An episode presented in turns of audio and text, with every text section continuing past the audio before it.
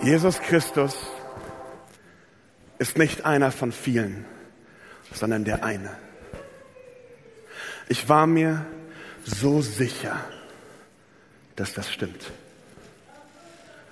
Wir alle waren uns so sicher. Ich weiß noch, als ich das erste Mal von ihm hörte. Die Menschen erzählten Geschichten, er hätte Wasser in Wein verwandelt. Er wäre über das Wasser gelaufen. Ich glaubte ihm nicht. Ich dachte, er wäre wieder irgend so jemand, der behauptet, er wäre der Messias, um den Leuten das Geld aus der Tasche zu ziehen. Aber dann erlebte ich ihn. Ich begegnete ihm und ich hörte ihn reden. Ich, ich sah, wie er Tausende von Menschen mit, mit fünf Broten und zwei Fischen satt machte. Ich sah, wie er Blinden das Augenlicht gab. Ich, ich, ich sah, wie, wie lahme Menschen aufstanden und gingen, einfach nur, weil er gesagt hat, steh auf und geh. Ich war mir so sicher, dass es diesmal wirklich der Messias ist. Und vor ein paar Tagen, als es fühlt sich schon so lange her an, kam er nach Jerusalem. Und die Menschen empfingen ihn wie einen König. Sie legten ihre Kleidung nieder, sie jubelten und er ritt auf einem Esel in die Stadt hinein. Doch dann, noch immer höre ich die Stimme rufen, kreuzige ihn, kreuzige ihn. Pontius Pilatus wusste, dass er nichts Falsches gemacht hat. Und er hat alles versucht, um die Menge davon zu überzeugen, dass er nichts falsch gemacht hat. Kreuzige ihn! Kreuzige ihn, riefen sie. Nicht einmal Herodes wollte ihn verurteilen, aber die Menge rief, kreuzige ihn. Und die Römer gehorchten. Und sie lachten ihn aus, spuckten ihm ins Gesicht, setzten ihm eine Krone aus Dornen auf den Kopf. Sie schlugen ihn, folterten ihn und peitschten ihn aus. Und er tat nichts. Sie brachten ihn zu dem Ort namens Schädelstätte, schlugen ihn an ein Kreuz mit Nägeln und stellten ihn auf, damit alle ihn sehen können. Doch er tat nichts. Ich habe bis zum Schluss gedacht, er würde dort einfach runtergehen. Bis zu seinem letzten Atemzug dachte ich, gleich, gleich kommt er vom Kreuz. Gleich steht er da vor uns, ohne Verletzung und, und gibt denen, die ihm das angetan haben, die gerechte Strafe. Doch Jesus tut nichts. Er blutet, wie jeder andere. Und er sagt drei kleine Worte. Es ist vollbracht. Und er stirbt wie ein ganz gewöhnlicher Mensch, zusammen mit den anderen Verbrechern als einer von vielen. Wer war dieser Mann? Wer war dieser Jesus? Irgendein Mensch, der Sohn Gottes, wie er es gesagt hat? Einer von vielen oder doch der eine? Wir haben letzte Woche von Heinrich gehört, was es heißt, weise zu sein. Was es heißt, Weisheit ja zu leben.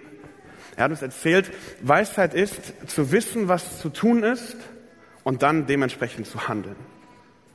Vielleicht erinnert ihr euch an die Geschichte, die Heinrich erzählt hat. Seine Tochter hat etwas verschluckt und er konnte sie durch das Heimlich-Manöver davor bewahren, dass etwas Schlimmeres passiert ist. Das hatte er vorher gelernt aber dann hat er es auch umgesetzt. Weisheit ist zu wissen, was zu tun ist und das dann aber auch zu tun.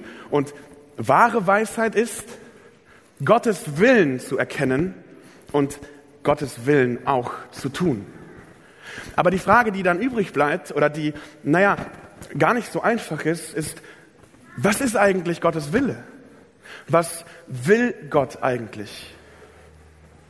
Und das ist das, was wir uns heute gemeinsam anschauen möchten. Wir wissen, Weisheit kommt von Gott und Weisheit hat etwas damit zu tun, Gott zu gehorchen, seinem Willen zu gehorchen. Aber was bedeutet sein Wille? Was ist sein Wille? Und um das zu verstehen, müssen wir verstehen, wer Jesus ist und was er getan hat. Denn wenn wir sehen, was jemand tut und wie er ist, dann können wir erkennen, was sein Wille ist. Ist logisch, oder? Wenn jemand ähm, Profi-Gitarrist werden will, Profimusiker, dann wird er wahrscheinlich jeden Tag sehr viel üben und wird Musik studieren. Ja, oder jemand, der fünf Stunden am Tag Fußball spielt und in seinem Zimmer überall Plakate von Fußballern aufgehängt hat, der hat vermutlich den Willen, Fußballprofi zu werden. Von dem, wie jemand ist und was, was er tut, können wir erkennen, was sein Wille, was sein Ziel ist. Und genau das macht Paulus auch. Wir sind im Kolosserbrief. Letzte, letzte Woche haben wir uns die Begrüßung, die Einleitung in den Brief angeschaut. Und nach dieser Einleitung schreibt Paulus, Paulus wird plötzlich zu einem unglaublichen Poeten. Er schreibt ein Lied. Ein Lobpreislied, wie wir es in der Gemeinde singen. Und das möchte ich mir mit euch einmal anschauen. Er schreibt über Jesus, er ist das Ebenbild des unsichtbaren Gottes. Der Erstgeborene der Welt über allem Geschaffenen steht. Denn in ihm wurde alles erschaffen, im Himmel und auf der Erde, das Sichtbare und das Unsichtbare. Thronende und Herrschende, Mächte und Gewalten, alles ist durch ihn geschaffen und vollendet sich in ihm. Vor allem war er da und alles hat in ihm Bestand. Er ist auch der Kopf des Körpers, der Gemeinde heißt. Er ist der Anfang, der Erstgeborene aus den Toten heraus, damit er überall und in allem der Erste sei. Ich habe einmal für euch versucht, so das Wichtige in diesen Versen zu markieren. Es ist so voll. Es ist so voll von Wahrheit. Es ist so voll von Theologie, von Dogmatik. Es ist so voll davon, wer Jesus ist, wie Jesus ist. Ich habe es mal versucht zusammenzufassen, es hat ein bisschen besser funktioniert. Ähm, sieben Punkte, die Paulus hier aufbringt. Der erste ist, Jesus Christus ist das Ebenbild des unsichtbaren Gottes. Victor hat uns eben schon ein bisschen davon erzählt. Er ist der drei eine, eine der Personen des dreieinen Gottes, Gott Sohn, sichtbar für uns auf Erde. Er hat den unsichtbaren Gott für uns sichtbar gemacht. Er ist der Erstgeborene. Was nicht nur meint, dass er schon vorher da war, sondern es meint vor allem seine Stellung. Der Erstgeborene hatte in der damaligen Zeit eine ganz besondere Stellung in der Familie. Der Erstgeborene war es, der, der ein ganz besonderes, er hatte ganz viel Recht und er war der, na, der am Ende alles erben würde. Er war der, der auch irgendwo die Anerkennung bekam, der die Verantwortung hatte. Alles ist in ihm geschaffen. Er war dabei, als das Universum, als die Menschen, als die Tiere, auch als die Engel, als alles geschaffen wurde, war Jesus Christus dabei. Und nicht nur als Zuschauer, nicht nur als jemand, der Gott Vater dabei zugesehen hat, sondern er war aktiv in der Schöpfung. Und alles ist zu ihm hin geschaffen. Er ist nicht nur der Anfang von allem, er ist auch das Ziel von allem. Er ist das Alpha und das Omega. Und er war vor allem da. Er war schon immer da. Er musste nicht erst geschaffen werden, sondern von Anfang an war er da. Er ist das Haupt der Gemeinde. Er ist der, der uns sagt, was wir der, der uns anleitet, der uns führt, der vorgeht, dem wir folgen dürfen. Und er ist der Erstgeborene aus den Toten. Er war tot und wurde wieder lebendig, damit wir ihm nachfolgen können, damit auch wir von den Toten wieder auferstehen dürfen. Paulus macht an dieser Stelle eins klar. Jesus Christus ist nicht einer von vielen. Er ist der eine. Jesus Christus ist der Sohn Gottes. Er ist nicht einfach nur irgendein Mensch, der von sich behauptet hatte, dass er das ist. Das gab es immer wieder. Es gab viele Menschen, die von sich selbst behauptet haben, der Messias zu sein. Und letzten Endes hatte sich das nie für wahr erklärt. Aber dieser eine war es wirklich. Dieser Mann, der da am Kreuz hing und starb wie ein Verbrecher. Und es geht weiter. Denn mit ganzer Fülle wollte Gott in ihm wohnen und durch ihn alles mit sich versöhnen. So hat er durch ihn und sein am Kreuz vergossenes Blut Frieden gemacht, sei es für die auf der Erde oder die im Himmel. Jesus Christus stirbt und stellt Frieden her. Der Mensch hatte sich von Gott abgewandt, der Mensch hatte sich entschieden, ich will ohne Gott leben und hat es von alleine nicht zurück zu Gott geschafft. Und Gott wollte einen Weg finden. Gott bereitet einen Weg zurück zu ihm. Und dann sagt Paulus, das gilt auch für euch. Und ich habe mir mal die Freiheit genommen, das ein bisschen zu ändern. Das gilt auch für dich. Für dich ganz persönlich. Also was ist Gottes Wille? Wir wissen, wer er ist. Er ist Sohn Gottes. Wir wissen, was er getan hat. Er ist gestorben, um durch ihn alles mit sich zu versöhnen, um durch ihn dich mit sich zu versöhnen. Das ist sein Wille. Sein Wille ist, dass du mit ihm in Beziehung leben kannst, dass du sein Freund, sein Jünger sein kannst. Er ist nicht einer von vielen.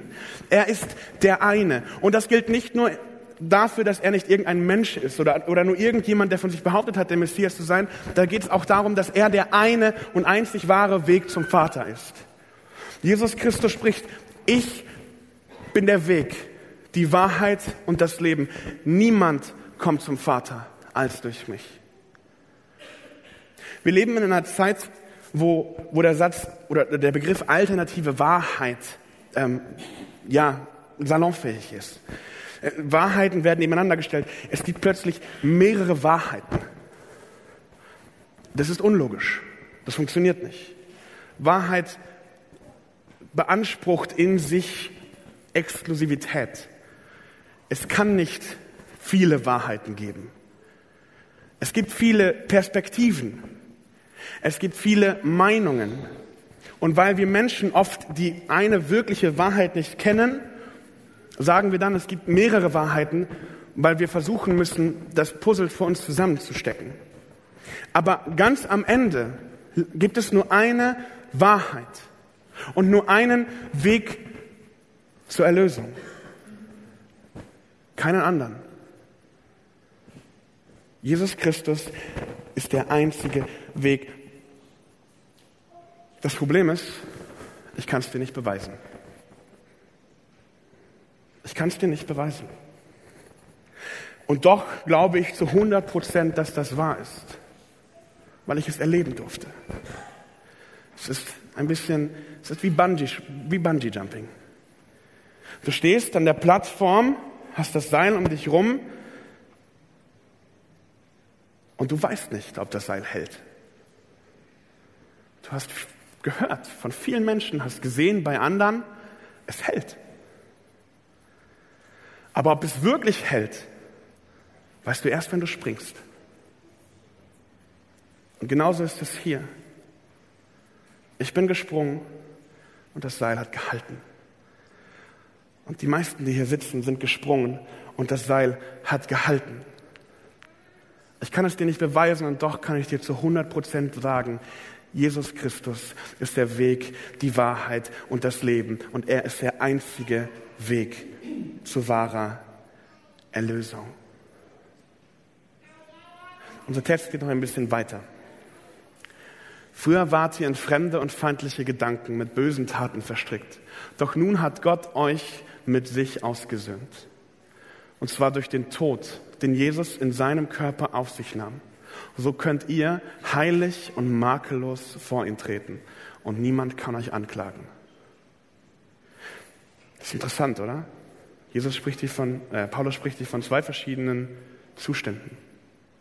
Fremd und feindlich auf der einen Seite und heilig und makellos auf der anderen Seite. Dazwischen ist nichts. Es gibt keinen Zustand zwischen Fremder und Feind Gottes und heiligem Kind Gottes.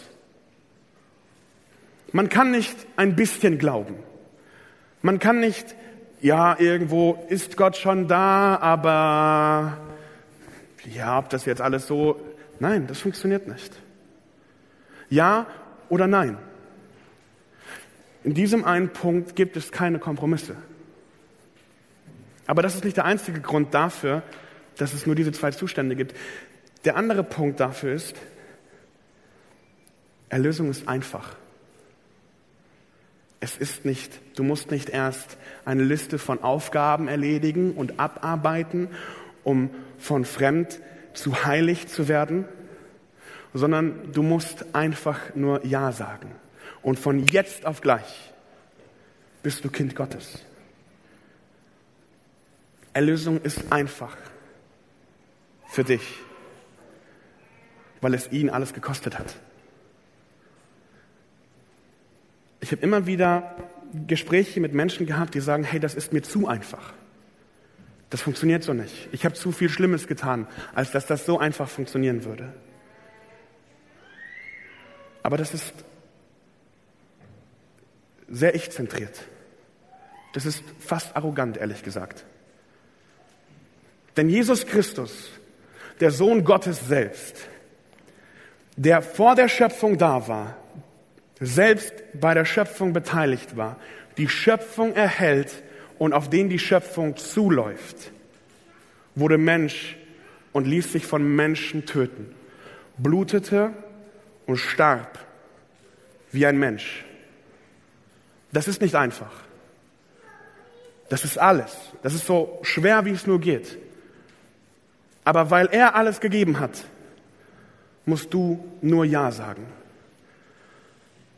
Und wenn du denkst, dass deine Schuld zu groß ist, als dass Jesus sie dir wegnehmen könnte, dann lass mich dich eins fragen, was denkst du eigentlich, wer du bist? Der Sohn Gottes selbst stirbt für dich. Deine Schuld ist nicht zu groß. Wie groß sie auch immer sein mag. Es gibt keine Zwischen. Feind oder Kind Gottes. Denn nicht einer von vielen, sondern der eine höchstpersönlich stirbt für dich. Jesus Christus ist der Sohn Gottes. Das hat Paulus klipp und klar gesagt.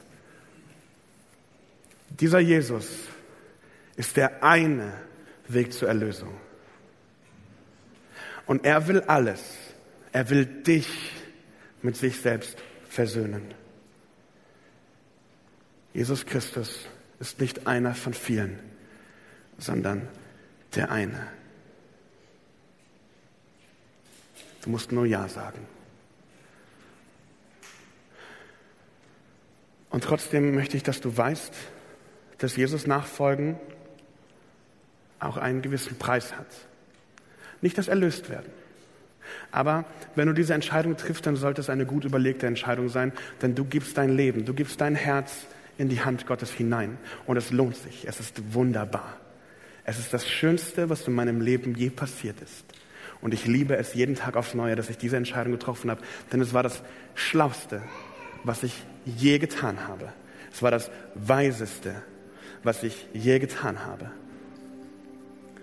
Aber es beinhaltet, dass ich für ihn lebe, dass ich nach danach strebe, seinen Willen zu erkennen und diesen auch zu tun. Und ich werde dich gleich fragen, ob du diese Entscheidung treffen willst. Und ich möchte dich bitten, wenn du sie triffst, triff sie gut überlegt. Aber triff sie in der Vorfreude darauf, dass das die beste Entscheidung deines Lebens sein wird. Denn Jesus Christus ist nicht einer von vielen. Er ist der eine, Gott höchstpersönlich, und er möchte dein Freund sein. Er möchte, dass du mit und für ihn lebst. Weisheit ist zu wissen, was Gottes Wille ist und dann danach zu handeln. Der Wille Gottes ist, dass du mit ihm versöhnt wirst. Also wäre es weise, das auch zu tun.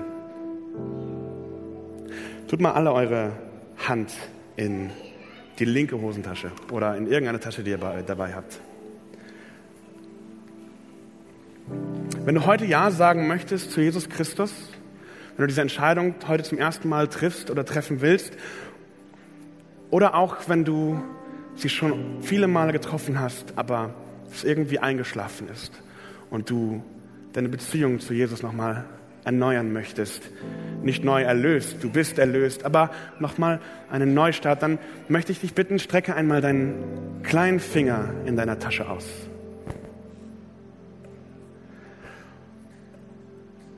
Ich werde ein Gebet sprechen. Und wenn du willst, dann sprich dieses Gebet mit. Es ist ein Gebet, in dem ich, in dem du Jesus bittest, deine Schuld von dir zu nehmen und sein Kind zu werden. Jesus Christus, du Sohn Gottes. Es tut mir leid, dass ich bis hierhin ein Leben geführt habe, das nicht deinem Willen entspricht. Ich will mein Leben nicht mehr ohne dich als Fremder und Feind leben sondern mit dir als dein Freund leben. Ich glaube, dass du am Kreuz für meine Schuld gestorben bist. Herr, nimm meine Schuld von mir und gib mir ein neues Herz. Mache mich zu deinem Nachfolger. Amen.